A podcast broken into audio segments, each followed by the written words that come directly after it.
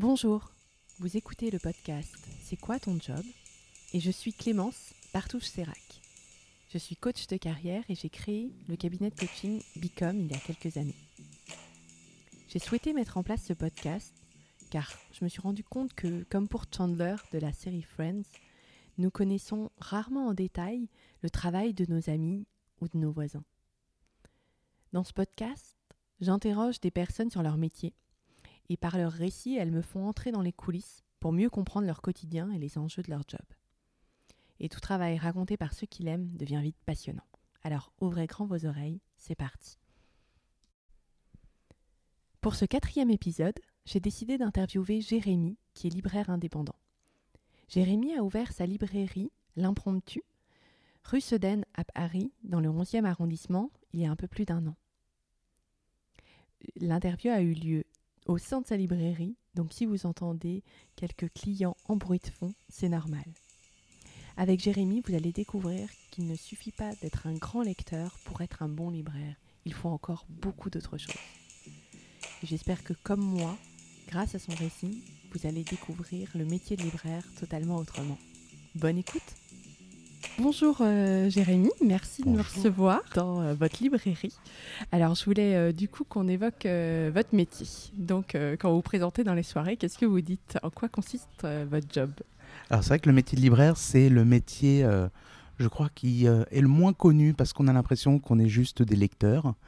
Et en fait, je crois que la lecture, elle est vraiment secondaire dans le métier. On commence déjà par faire du carton et de la logistique et c'est vraiment un métier de gestion parce qu'après, il va y avoir le libraire qui possède la librairie, donc qui va vraiment la gérer, et le libraire, enfin on va dire le vendeur libraire, qui a un rôle de conseil et euh, de suivi aussi. Donc si je dois faire un peu une, euh, on va dire une journée type, ça commence donc à l'ouverture un peu en avant forcément pour euh, mettre, faire la poussière, ce genre de choses, le ménage, avant de recevoir les cartons de livres. Donc ça peut aller très très vite en période de rentrée littéraire. Ça c'est à quelle heure les cartons Alors moi je travaille avec un coursier pour être livré tous les jours. Hmm en vue d'essayer d'avoir euh, le temps le plus court qui soit pour les, euh, les commandes clients. Et donc, c'est euh, tous les matins avant midi. Donc, il faut que je fasse très vite de manière à ce que mes clients, sur la pause déjeuner, ce qu'ils veulent, puissent passer. Donc là, j'ai, je peux avoir une, une, vingtaine de cartons, une trentaine de cartons, comme cinq cartons, en fonction des périodes. Et voilà, le but, c'est de faire ça à la chaîne. Oui, je reçois des cartons tous les jours. Le samedi inclus. Lundi au samedi, j'ai des cartons. Parce qu'il y a deux systèmes entre Hachette qui travaille d'un côté et les autres fournisseurs. Ouais, Parce que nous, on ne travaille pas avec les, les, euh, les éditeurs. Ça, c'est la loi de Jacques Lang qui protège aussi les librairies et le prix unique du livre. Il y a eu toute cette, euh, toute cette structure-là qui fait qu'on ne travaille pas avec les éditeurs, mais avec des distributeurs. C'est un intermédiaire, du coup, qui va justement nous permettre d'avoir les livres qui euh, stockent. C'est très compliqué en, structure, mais, euh, mais ça marche plutôt bien. Et donc l'intermédiaire, en gros... Alors il y en a plusieurs. Il y a plusieurs euh, distributeurs. Par exemple, on parle souvent d'Achette. il va y avoir Sodis, par exemple, qui est affilié à Gallimard. Il va y avoir Interforum avec Le Seuil. Et il y en a beaucoup d'autres. Et du coup, ça fait un catalogue qui est énorme. Et c'est pour ça que nous, on a des représentants du coup qui représentent cet intermédiaire, qui font ce travail déjà de nous présenter les livres, les enjeux, de chaque éditeur. C'est un salarié de, du distributeur. Et le distributeur, il peut être que pour une seule euh, maison d'édition? C'est rare. Et alors, les éditeurs qui se représentent, se distribuent eux-mêmes. Du coup, euh, on, peut avoir des représentants, mais souvent c'est vraiment les petites structures. Mais je vais prendre un exemple, par exemple, avec euh, Sodis. Donc Sodis, voilà, c'est le catalogue Gallimard, comme il va y avoir POL, édition de minuit, tout ça. Et il va y avoir en fait le représentant, le représentant pardon, a un rôle à la fois de diffusion, donc ça, c'est nous porter à la connaissance de ce qui se fait. Et un rôle de distribution, ça veut dire l'aspect logistique, amener en fait les livres du stock jusqu'à nous. Donc ça nous permet, en fait, nous on travaille avec les représentants qui nous font ce travail euh, de présentation de livres. Et ça se fait généralement trois mois à l'avance. Donc nous, on demande les livres qu'on veut lire éventuellement à l'avance aussi pour pouvoir euh, savoir combien on va en acheter, comment on s'organise. Ils prennent la commande. La commande est envoyée et on reçoit à des dates fixes, ce qu'on appelle les offices, nos commandes de livres au moment de la sortie. Cet intermédiaire, il est utile dans la mesure où pour l'éditeur, ça enlève un travail logistique qui est colossal. Ce que j'irais imaginer si vous êtes un éditeur, euh, même petit ou grand, devoir gérer la distribution de vos livres. Hmm. sur tout le pays ou à l'international. Ça devient vite compliqué. Et du coup, ces représentants, vous les recevez à quelle échéance? Alors, ça dépend de leur calendrier de distribution. Généralement, un calendrier peut faire un ou deux mois. Donc, les représentants, je peux les recevoir facilement, ouais, tout, on va dire tous les deux mois. D'accord. Et, euh, et donc il y a des moments clés euh, en librairie. euh, Alors, il y a des moments clés, mais c'est vrai qu'on reçoit, donc nous, il y a toujours du, des clients qui passent. Donc, c'est vrai qu'il faut partir du principe que n'importe quelle tâche de libraire va être multipliée par deux en termes de temps, puisqu'elle est interrompue par euh, les clients, et les clients sont toujours à privilégier. Le représentant passe après, il le sait. Mais euh, oui, il y a des périodes clés, il y en a deux, euh, principalement, il y en a même plusieurs si on fait vraiment un tri. La première, ça va être euh, la rentrée littéraire, que nous, on travaille à partir du mois de mai-juin jusqu'à juillet. On a beaucoup de réunions euh, chez les éditeurs, chez les distributeurs, euh, afin d'être informés, afin de préparer les événements de la rentrée aussi. D'accord. Là, que- vous pouvez aller chez les éditeurs euh, directement. En fait, ce sont des réunions d'information. Il y a des éditeurs qui le font, par exemple Stock, euh, c'était à la BNF, il me semble, loue un espace, et les libraires viennent, vous avez les auteurs qui sont là et qui parlent directement de leurs livres. Donc nous, après, on a la possibilité aussi d'échanger avec les auteurs, mais il y a aussi les distributeurs qui vont faire cette logistique pour plusieurs euh, éditeurs, comme Harmonia le fait par exemple pour, euh, pour les éditeurs comme Alia, Finitude ou d'autres choses comme ça. Et c'est une bonne structure voilà, pour avoir toutes les informations, parce, parce que nous, on a beaucoup de commandes à gérer à ce moment-là. Et la rentrée littéraire, du coup, s'étale quand même sur août, septembre. Autre période, on a Noël. Noël, nous, se travaille surtout pour novembre. En fait, on a les livres en novembre. En décembre, on commande quasiment rien. D'accord. Voilà, ensuite, on a la rentrée hivernale de janvier, qui là est assez costaud aussi. Et après, plus ou moins, je dirais, euh, à partir de juin, on va avoir tout ce qui est scolaire et vacances. C'est-à-dire qu'il y a plusieurs enjeux. Il va y avoir le polar, par exemple, qui marche beaucoup. Pour Avant les vacances, voilà, exactement. Il va y avoir tout ce qui est lié euh, au scolaire, euh, vous savez, les cahiers de vacances, des choses comme ça. Voilà, donc il y a, il y a des zones, des moments où on sait qu'il va y avoir un petit pic d'activité. Il faut qu'on soit prêt. D'accord. Et du coup, je vous ai complètement interrompu. Vous, avez- vous alliez commencer par euh, me décrire un petit peu votre euh, journée type. Comment ça se passe après euh, la réception des colis? Alors après la réception des colis, qui prend quand même du temps, puisqu'on doit ouvrir chaque carton pour réceptionner du coup toute la marchandise qu'on a. Vérifier l'état des livres, bien sûr, et vérifier à ce qu'il n'y ait pas d'erreur. Ça reste des livres et du carton, donc ça veut dire que quand les livres sont à moitié remplis, c'est souvent le cas, il y a du mouvement et il peut y avoir des livres voilà, qui euh, se rentrent dedans, qui sont déchirés. euh. Voilà, après nous, quand on a un droit de retour, il y a des livres qui vont être retournés et qui vont être renvoyés chez d'autres libraires. Donc, on... donc voilà, il y a ce, côté-là et il va falloir qu'on vérifie donc surtout euh, à ce qu'on ait bien les commandes qu'on a passées. Parce qu'il y a eu quelque chose qui malheureusement existe encore qu'on appelle les offices sauvages. Les offices sauvages, C'est qu'il y a euh, les représentants, euh, certains représentants en tout cas, qui font de la répartition. C'est-à-dire qu'ils ont des objectifs de vente sur certains livres et qui vont nous en imposer. Sauf que nous, peu importe ce qu'il y a dans le carton, ça nous est facturé. Si je me retrouve avec euh, 15 exemplaires d'un livre que je n'ai pas demandé, je le paye. Sauf que je ne l'ai pas demandé. Donc j'ai aucune raison de l'avoir. Donc là, dire à notre représentant, non, enfin, c'est pas possible. Ça, ça arrive régulièrement ou c'est Non, plus de rare moins en moins quand même. Après, euh, on a des représentants. C'est une relation de confiance qui s'établit avec notre- nos représentants. Parfois, il y a des choses qu'on n'a pas commandées, sur lesquelles il y a des enjeux réels. Et eux peuvent se prendre la liberté parfois de nous en mettre. Donc là, c'est différent. Il y en a certains qui nous préviennent, d'autres non. Voilà, ça va être ce, euh, ce jeu-là. Et pour se rendre compte, finalement, quand vous commandez vous des livres, c'est par combien? Vous parliez d'une quinzaine tout à l'heure. euh, Alors, ça va dépendre du livre, inévitablement, de si je l'ai lu ou pas. Parce que si j'ai eu l'occasion de le lire et je sais d'avance que je pourrais le défendre, la quantité, ça, enfin, ça va jouer euh, inévitablement dessus. Après, il y a sur les nouveautés, en tout cas, parce que là je vais parler des nouveautés principalement, j'ai tendance à faire des piles. Moi, j'en fais jamais des trop hautes. Je vois le Goncourt. Avant qu'il ait le Goncourt, euh, moi j'aime beaucoup, par exemple, Dubois, je savais que j'en prendrais 6. Et après, j'ai fait un réassort assez régulier. Des choses un peu plus discrètes, euh, ça va commencer avec deux. Et si j'en prends un, c'est soit parce que c'est quelque chose qu'on qualifie d'inévitable, qu'il faut avoir, soit parce qu'on attend de voir comment ça peut euh, se passer. Parce que souvent, il y a des effets médiatiques ou non, il y a des relais médiatiques qui peuvent marcher. Du coup, par rapport à ces relais médiatiques, euh, vous disiez qu'en tant qu'indépendant, vous aviez le choix, justement. Alors en tant qu'indépendant, c'est euh, un peu le piège aussi, c'est qu'on gère nous-mêmes. Je subis aussi, on va dire, quelque part euh, mes choix, mais c'est la richesse aussi d'être indépendant, c'est de pouvoir vraiment se positionner comme on le veut.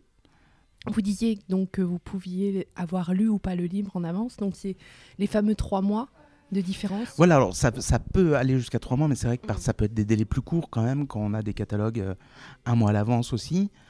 Après, il y a euh, la mesure du possible. Moi, par exemple, ici, je suis euh, tout seul. Quand on est tout seul, quand on est deux, quand on est trois ou quatre, c'est pas le même nombre de livres qu'on peut lire. Donc, c'est-à-dire que nous, c'est un exercice qui est assez euh, vertigineux par moment, parce qu'on doit avoir une rigueur de lecture, ne serait-ce que pour défendre les livres qui sortent. Combien du coup Alors ça peut varier en fonction de l'activité que je vais avoir. Et ça peut, j'essaye de tabler entre une moyenne de 6 livres par semaine, qui va changer forcément quand c'est l'été. Parce que quand c'est l'été, on a à nous les, la rentrée littéraire de septembre.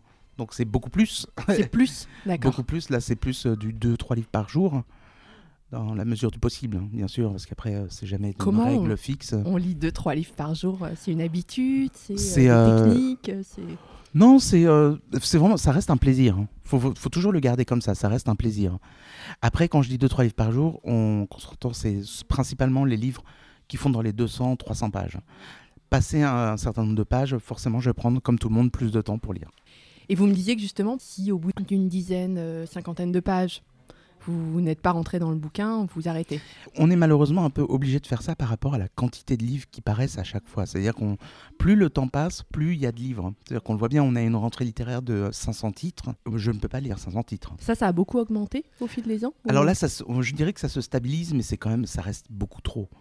Quand on a une rentrée d'un éditeur autour de 20 titres, c'est déjà c'est énorme. Donc nous, on, on va lire. Pareil, moi, je ne fais pas l'effort de euh, persévérer si j'accroche pas dès le début ce qui, peut être un peu bête parce qu'il euh, y a toujours cette, euh, cette lecture de l'humeur. Enfin, moi, il y a des humeurs, c'est-à-dire qu'il y a des jours où euh, je vais commencer un livre et puis le détester, le retenter un autre jour et puis apprécier. Et oui, donc au bout de 50 pages, si vraiment je sens que je me force, j'arrête et je passe à autre chose. Après, il y a des choses comme les valeurs sûres, si vous voulez, les Amélie Nothomb, tout ça, on les lit quand on a le temps, si on le veut c'est plus une obligation. Euh, je dire, il y a un public spécifique pour les grands noms, ceux qui sortent des livres très régulièrement.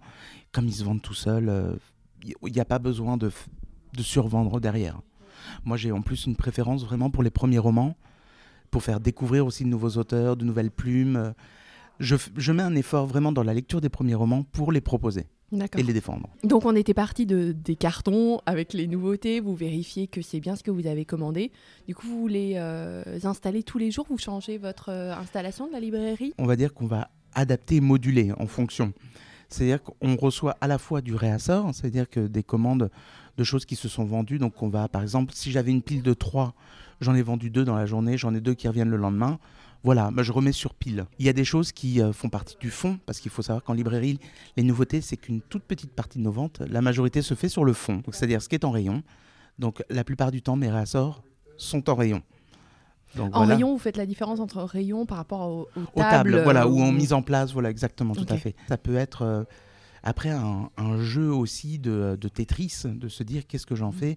Et là, c'est va opérer du coup cette mission euh, difficile de faire des choix c'est que un livre a une espérance de vie qui est en moyenne, pour moi en tout cas, de trois mois. C'est-à-dire que si un livre n'a malheureusement pas été vendu une seule fois en trois mois, bah, il y a des chances qu'il s'en aille et euh, qu'il soit remplacé par un autre.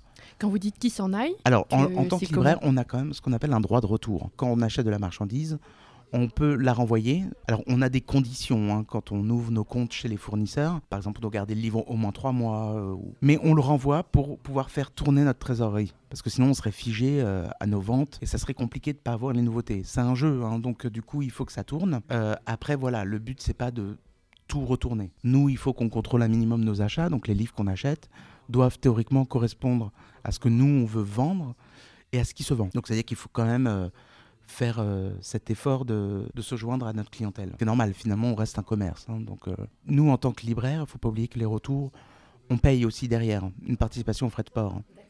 Donc, nous, on a notre marge. En dessous est déduit euh, la participation aux frais de port aller, donc les livres qui arrivent, mais aussi retour. Donc, notre marge n'est pas forcément des plus élevées en tant que, que libraire, même si on n'est pas trop à plaindre par rapport au circuit du livre. Et vous en renvoyez beaucoup? Alors, il y a des la vagues. Moyenne? Je n'ai pas trop de moyenne, ça va juste être par période.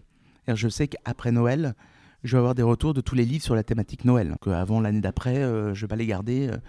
Je peux pas avoir du stock dormant en librairie. Mes livres sont à disposition des clients.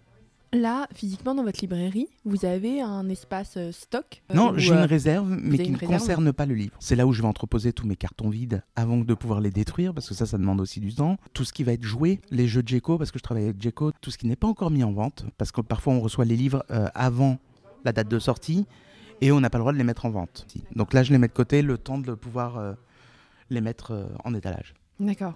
Donc il y a vraiment dans votre métier un aspect logistique qui est important, quoi. Euh, temps de Oui, la réception, euh, le choix, la mise en avant et euh, le retour. C'est Exactement, c'est vraiment ça, ça veut dire qu'on doit être attentif à, à tous ces points-là qui font Mm. notre métier. C'est-à-dire que c'est vraiment une rotation, c'est on suit en quelque sorte la chaîne du livre. D'accord. Vous parliez de votre marge. Vous, en tant que libraire indépendant, elle est de, de combien sur le livre? Alors, elle varie selon nos distributeurs. Donc, ça se négocie avec le distributeur et ça va être plus ou moins proportionnel à notre chiffre d'affaires. On va vendre une certaine proportion et plus on en vend, plus on est en mesure de négocier du coup cette marge. Et sachant que nous, en tant que libraire, on, est, euh, on a des classements. C'est-à-dire il y, a, il y a différents niveaux. Chez certains distributeurs n'existent plus, chez d'autres perdurent. Généralement, il y a trois niveaux. Il y a niveau 1, c'est-à-dire les librairies niveau 1, ceux qui vendent le plus, c'est-à-dire les grosses structures. euh, les niveaux 2, qui sont les petites librairies.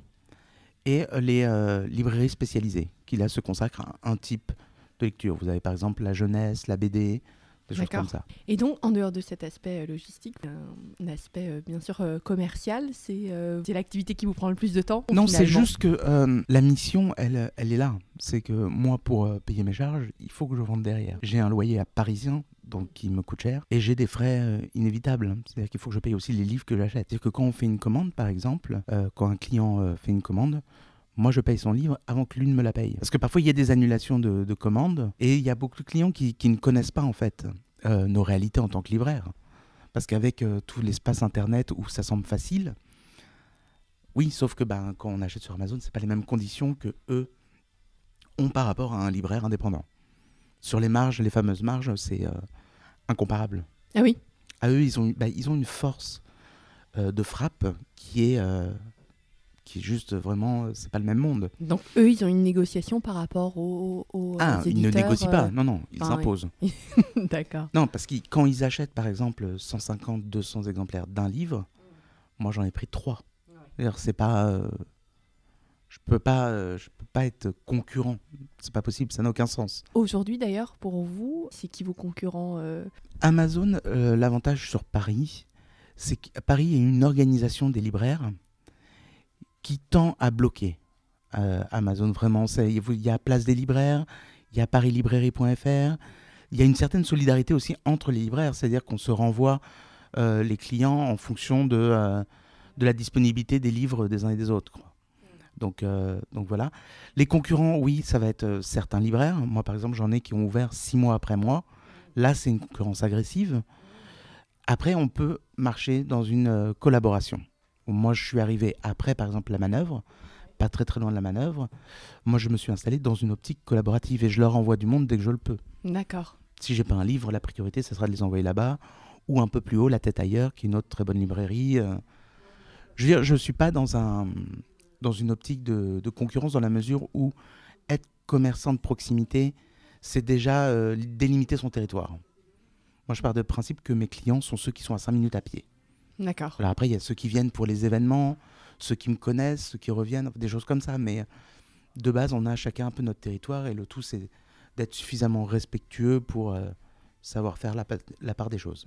Du coup, votre librairie, elle a un an, vous disiez là, Un vous peu plus d'un an, vous ouais, ça avez fêté ouais, un an. Euh, Qu'est-ce qui vous a poussé à ouvrir votre librairie?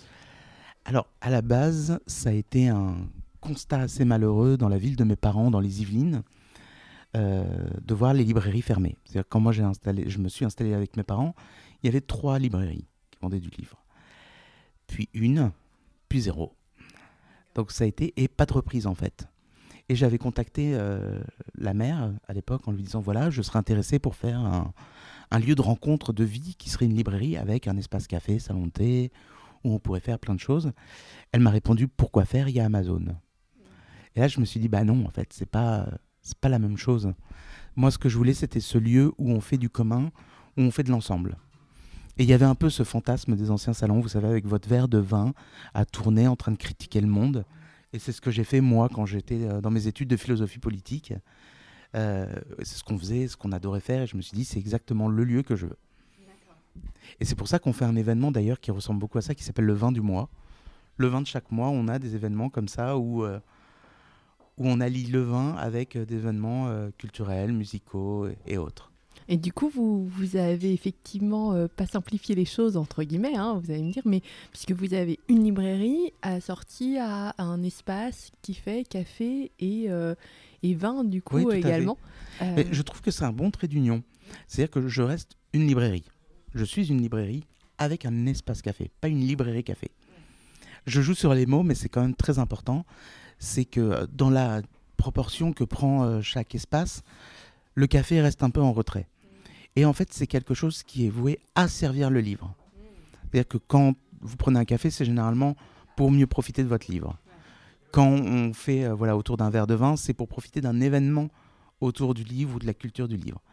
Et cet espace-là me permet de moduler et de mieux recevoir des auteurs en dédicace ou en rencontre. Voilà. Et euh, qu'est-ce que vous avez fait avant de, de vous lancer euh, à votre compte, du coup, en tant que libraire? Alors j'étais ingénieur d'études du coup en philosophie politique. D'accord. Donc euh, je travaillais sur des programmes de recherche et c'était une activité en fait que je faisais à côté de ma thèse. Donc que je n'ai pas soutenue puisque je me suis dit entre-temps tiens si j'ouvrais une librairie. Et donc en haut de la librairie, tous ces livres, une partie des livres de ma thèse euh, m'accompagnent euh, tête retournée à me fixer. Voilà, ça fait partie du décor aussi et de l'histoire qui a amené cette librairie aussi. Ok. Qu'est-ce qui vous a permis de vous autoriser à vous lancer? Il y a eu un moment où je me suis dit, on va faire par étapes. Je vais, je vais faire une formation euh, professionnelle. Je l'ai faite, j'ai fait, oh, ça a l'air vraiment chouette. Ensuite, il faut que je passe par un stage.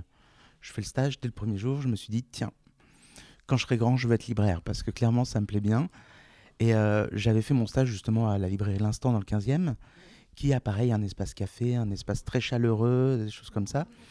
Et je me suis dit, c'est exactement ça que je veux. Et, euh, et puis j'ai euh, développé mon, mon projet de librairie en parallèle. Et tout est venu au fur et à mesure. C'est-à-dire que j'ai regardé avec la CEMAEST, qui est un, c'est une société, la société d'économie mixte de la ville de Paris, donc qui propose des locaux sans droit d'entrée. C'est quand même plus facile et puis ils visent voilà, à insérer plus facilement euh, tout ce qui est culturel, éthique. J'ai eu un local, donc ça a mis du temps parce que c'est sur dossier. Et on est dans une optique ici en tout cas où on défend aussi le côté récup. Que Tout, no- tout notre mobilier vient d'Emmaüs et a permis voilà, une deuxième vie. Ce côté un peu familier, chaleureux qu'on retrouve euh, chez nos grands-parents quelque part. Qu'est-ce qui euh, fait du sens pour vous finalement dans le métier de libraire? C'est quoi? Ce que ça vous apporte? C'est les autres. En fait, je crois que le métier de libraire, c'est tout sauf la solitude, qu'on pourrait s'imaginer du libraire finalement. C'est-à-dire qu'on s'imagine souvent le lieu poussiéreux euh, et le libraire avec ses lunettes de plonger dans son livre. Mais en fait, c'est tout, l'inverse. C'est qu'on apprend énormément des autres. Et ça, c'est la grande richesse de ce métier, c'est que c'est que de la découverte et de la curiosité. Et c'est génial.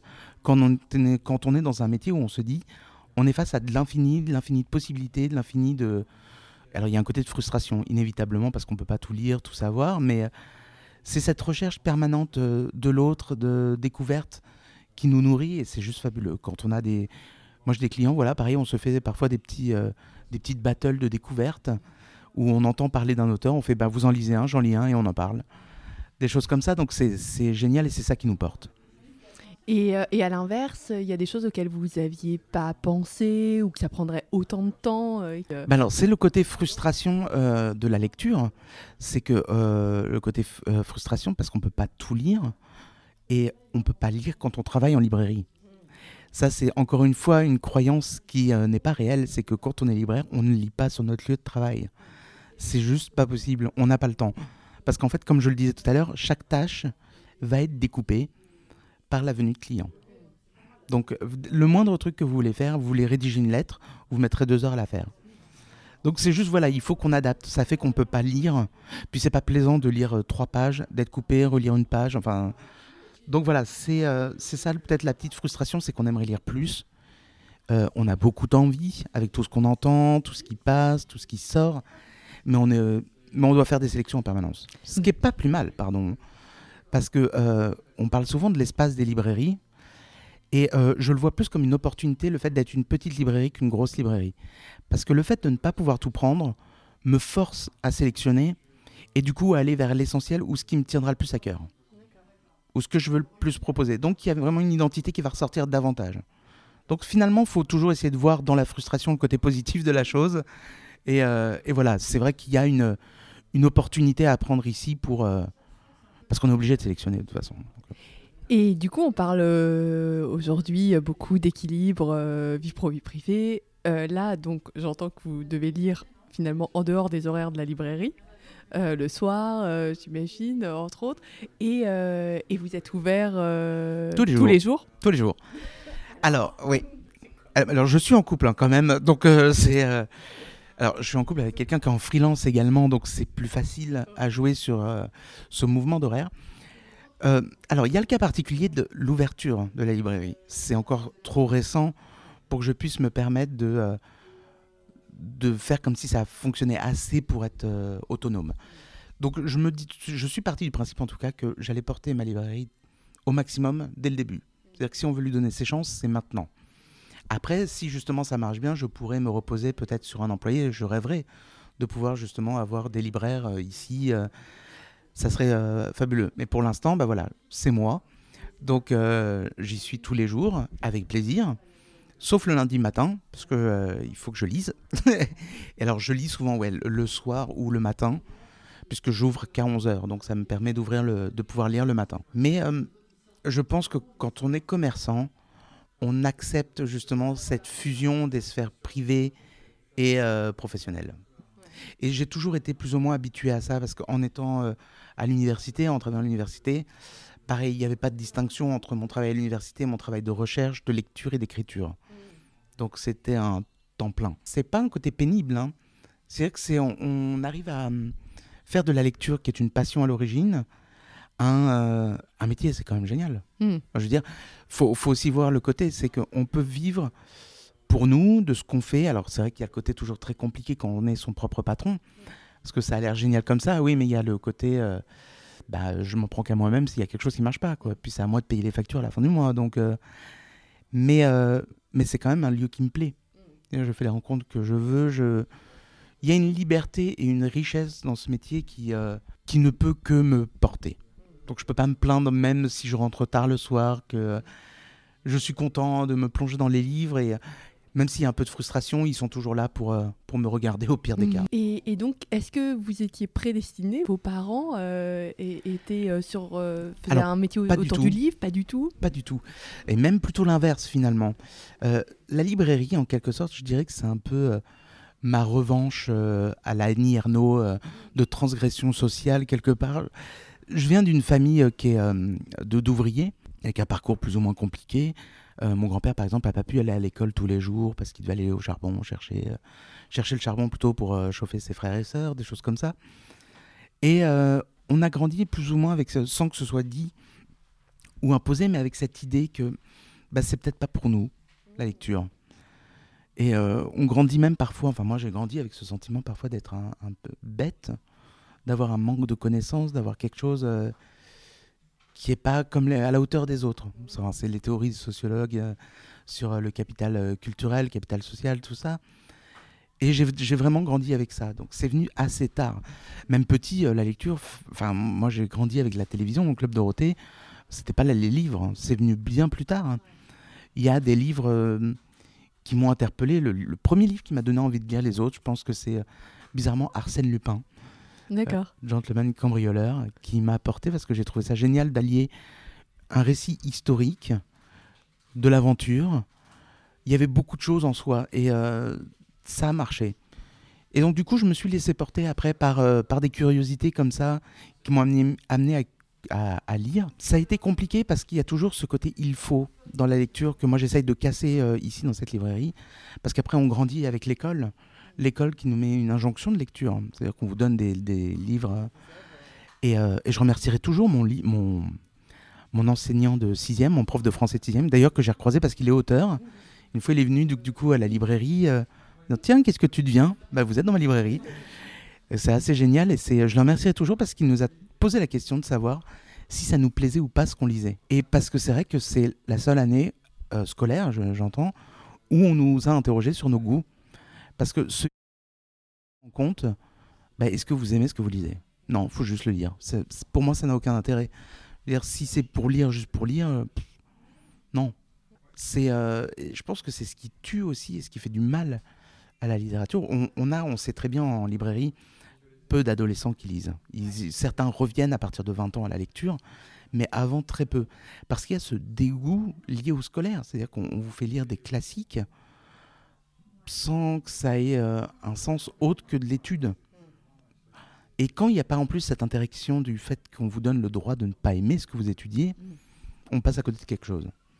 Et justement, dans, dans le secteur euh, euh, du livre, est-ce que vous avez le sentiment qu'il y a un peu euh, potentiellement ce côté hautain ou ça c'est... Ah, complètement. Je pense qu'il y a même un, une forme de mépris. De mépris social. Ah oui. À la fois chez certains libraires et surtout dans les institutions du livre comme le CNL ou l'ADELC, qui sont censés soutenir l'ouverture de, des librairies mais qui ont vraiment, pour le coup, un mépris social. C'est euh, c'est chacun à sa place, quoi. Si vous n'avez pas 30 ans de librairie derrière vous, euh, vous n'avez pas une soi-disant euh, érudition, vous ne valez rien, quoi. Vous n'êtes pas libraire. vous avez l'impression que c'est en train de changer, ça? Du point de vue des libraires, oui. Pas du point de vue des institutions. D'accord. Ça, clairement pas. parce que ce sont les mêmes gens qui sont là depuis 30 ans et qui veulent justement que les choses ne bougent pas. Donc une librairie doit rester une librairie sans espace café, sans rien d'autre que, que des livres. C'est triste parce que justement, je pense que ce qui change là, c'est qu'on a une nouvelle génération de libraires liés à euh, comment? À la, aux formations, au changement de carrière. Beaucoup découvrent voilà, le métier de libraire bien après, et donc du coup ont un autre bagage, qui est celui de leur profession, de, leur autre vie, on va dire. Et ça, c'est une grande richesse, c'est qu'on peut parler d'autre chose que des choses trop classiques ou trop attendues. Et on peut sûrement, quand on ouvre une librairie comme ça, avoir une vraie identité et une sélection qui, euh, qui va avoir euh, ce sens-là. Et vous diriez quoi justement à ces personnes qui euh, aujourd'hui se reconvertissent? Donc moi j'en accompagne certains, j'en ai pas eu encore qui voulaient devenir libraire, mais c'est à quoi devrait être vigilante une personne qui s'intéresse justement au métier de libraire demain? Alors, il faut, toujours distinguer est-ce que la personne veut être libraire vendeur ou ouvrir sa librairie? Ça c'est toujours deux choses. Déjà, il faut passer par une formation. Ça, moi, je pense que c'est inévitable parce que ça nous pose les bases théoriques d'un métier qui est très codé, qui a un fonctionnement spécifique, donc il faut connaître. Et de passer, moi, je propose, euh, enfin, la NPE, le, enfin, le Pôle emploi le fait, euh, de faire une immersion professionnelle. Ne serait-ce que deux semaines ou un mois, déjà, ça nous permet de tester, de voir est-ce que ça me plaît, est-ce que je m'y retrouve. Dans le cas d'un vendeur, en librairie et même d'un gérant, c'est de rester curieux. Moi, c'est le seul conseil que je donne. Après, on peut tout apprendre mais pas la curiosité. Alors que si vous êtes curieux, déjà vous avez fait les trois quarts de votre métier. Parce que nous, en tant que libraire, il faut qu'on soit attentif à tout. Surtout si on est généraliste. C'est-à-dire qu'il faut que vous puissiez être au courant de ce qui sort au cinéma, des expositions qui sont en cours, des débats de société, des, euh, de ce qu'en disent les médias, les réactions des uns, des autres, et de l'actualité littéraire en plus de ça. Mais il faut savoir aussi ce qui se vend dans les cours de récré, ce qui est tendance. Vous voyez, ça veut dire que si vous n'avez pas la curiosité de faire cette veille par vous-même, il ne faut pas que ce soit un effort, hein, bah déjà vous passez à côté de quelque chose. Donc je pense que c'est ça que je dis. Moi, c'est ce que j'arrête pas de dire aux stagiaires qui viennent ici aussi. Tout s'apprend. Moi, je pars du principe vraiment que tout s'apprend. Vous voulez apprendre le logiciel, vous l'apprenez. Vous voulez apprendre à être vendeur, à la rigueur, je pense que ça s'apprend aussi. On va vous donner deux tuyaux et vous allez vous retrouver. Par contre, si vous n'êtes pas curieux, hmm, ça bloque. Et après, c'est vrai qu'il y a aussi ce côté commerçant qu'on a reproché longtemps aux libraires, justement. Il y a cette image du libraire qui ne dit pas bonjour, ce, libraire, snob euh, qui vous fait ah, vous connaissez pas ça, bon d'accord. Ça existe, hein. malheureusement ça, existe encore. Beaucoup de libraires ne disent pas bonjour, malheureusement c'est une réalité. Et je dirais que voilà, c'est ça curieux et comprendre ce que c'est que le commerce. C'est qu'on est des commerçants, on n'est pas des bibliothécaires, on n'est pas des, euh, euh, des, lecteurs. C'est pas, pas un métier lecteur. Non mais c'est vrai. Je veux dire, c'est si on commence pas par dire bonjour, au revoir, là c'est qu'on n'a pas compris ce qu'on faisait là. Donc on est dans un service client. Ce service client, c'est la première chose. C'est-à-dire qu'après, il y a la lecture. Mais la lecture est secondaire. Même si c'est le point d'appui, mais euh, on est d'abord commerçant. Et, euh, et l'aspect gestion, parce que euh, dans, dans, votre récit, j'ai entendu tout cet aspect de trésorerie finalement, à anticiper, à gérer. Il y a l'aspect des retours, mais bon, il faut enlever les frais de port, etc. Ça, c'est important, c'est une partie importante de votre Bien sûr, bah, c'est fondamental parce qu'en fait, notre fonctionnement repose sur notre trésorerie. C'est-à-dire que vous allez devoir gérer vos retours en fonction euh, du moment où vous vendrez le moins, pour que ça se croise et que ça fasse un peu équilibre. Voilà, un peu une balance. Et euh, il faut toujours savoir euh, être plus ou moins raisonnable parce qu'on a tendance parfois à se dire Ah, oh, c'est génial, c'est chouette, c'est chouette, c'est chouette. Sauf que bah, tout ce qu'on achète, on le paye, encore une fois. hein. On ne peut pas tout prendre. Il faut savoir faire des choix, il faut savoir se raisonner, malgré les frustrations, malgré ceci et cela, et faire en sorte que, que ça fonctionne comme ça, parce que tout se paye. Et vous diriez, justement, vous, euh, le bilan au bout d'un an, peut-être que ça, c'était des choses aussi que, sur lesquelles vous étiez renseigné. Au niveau financier, est-ce que vous avez le sentiment de, de vous dégager un revenu euh, Alors, suffisant non, mais ça, non, je, ça, c'est- je le savais. Par Ouais. contre, c'était pas dans le plan euh, de départ. Le, la seule difficulté que j'ai eue, c'est que j'ai eu plein d'imprévus. euh, sur la structure de, de- à la fois extérieure, à la fois euh, socio-économiquement. On a eu les gilets jaunes au même moment où j'ai ouvert, suivi d'autres moments de grève, j'ai eu des travaux dans la rue, j'ai eu des travaux au-dessus. Il n'y a pas eu euh, une année pleine et propice pour euh, pouvoir me dire, voilà, je peux dégager telle ou telle règle. Pas possible. Puis sachant qu'au bout de, six mois d'exercice, six, sept mois d'exercice, j'ai eu du coup une concurrence euh, dans la même rue. Donc ça pareil, ça change la donne. Donc, parce qu'inévitablement, peu importe vos fidèles ou quoi que ce soit, il y a un effet de curiosité qui va s'installer et vous perdez automatiquement des clients. Quand justement vous êtes renseigné sur le métier, on vous avait dit, bon, euh, vous pouvez euh, penser en vivre au bout de X temps, années ou autre Alors, on m'a bien dit ce qu'il fallait, c'est que le métier de libraire, c'est le métier euh, que les capitalistes n'ont pas compris, je dirais. Bah, C'est-à-dire non, mais c'est vraiment ça. C'est que c'est le métier où on va dépenser beaucoup, mais on gagne rien dessus, quoi. C'est-à-dire que c'est très, pas le métier que vous choisissez pour vous enrichir. Clairement pas. C'est vraiment pas possible. Euh, Il y a des, exceptions, comme toujours, hein. mais euh, non, parce qu'on est toujours en fait dans une forme d'équilibre. Le livre, faut pas oublier que même si ça reste cher, il y a beaucoup de gens qui du coup se rémunèrent dessus. Je veux dire, sur un livre, si vous prenez, euh, admettons une moyenne de 35% qui revient au libraire, il va y avoir l'intermédiaire, donc du coup le distributeur qui va prendre une marge, l'éditeur va prendre une marge, l'auteur va prendre une marge. Donc ça fait finalement voilà, des petits morceaux à chaque fois. Et on ne gagne pas beaucoup, suffisamment euh, pour pouvoir en vivre très vite. Donc c'est plutôt un travail assez long. Donc ça, il faut, quand on veut ouvrir euh, sa propre librairie, il faut euh, être sûr d'avoir les conditions matérielles et financières derrière. Ça peut être vite compliqué. Et après, du coup, forcément, ça va prendre du temps sur votre vie personnelle.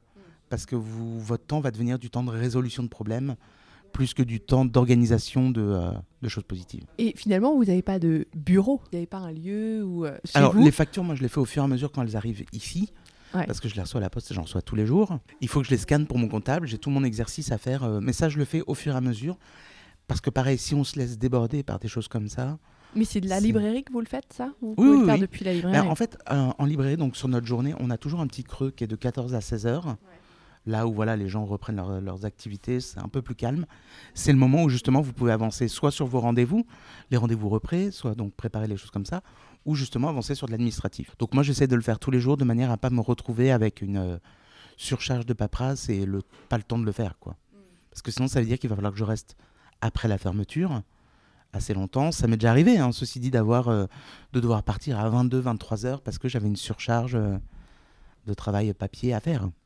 Mais à éviter. Si on peut s'organiser, euh, c'est toujours mieux. hein. Je reviens juste, je repense à, à, hum, la concurrence agressive dont vous parliez tout à l'heure.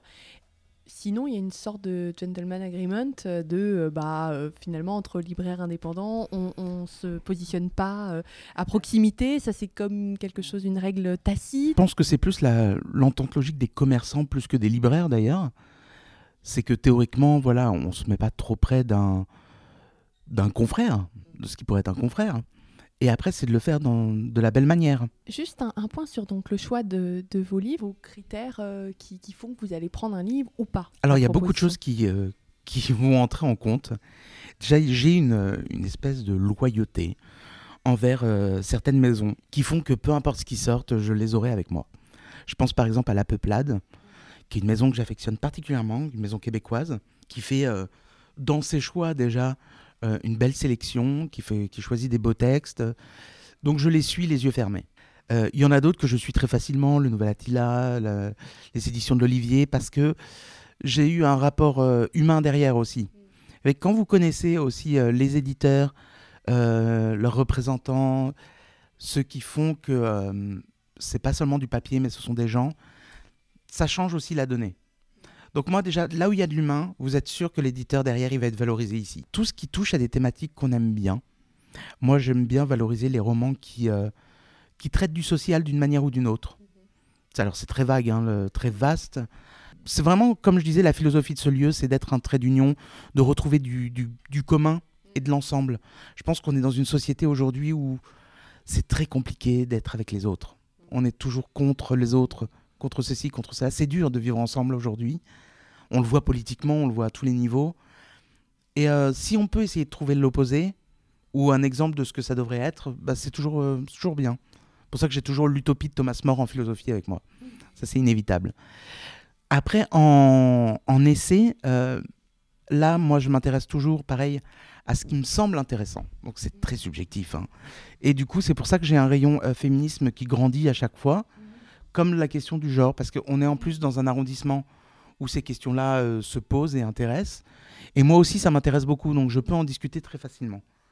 Voilà, après, euh, ça se voit, c'est vrai que j'ai, euh, par rapport peut-être à d'autres librairies, une section de développement personnel qui est, qui est assez faible, je dois le reconnaître.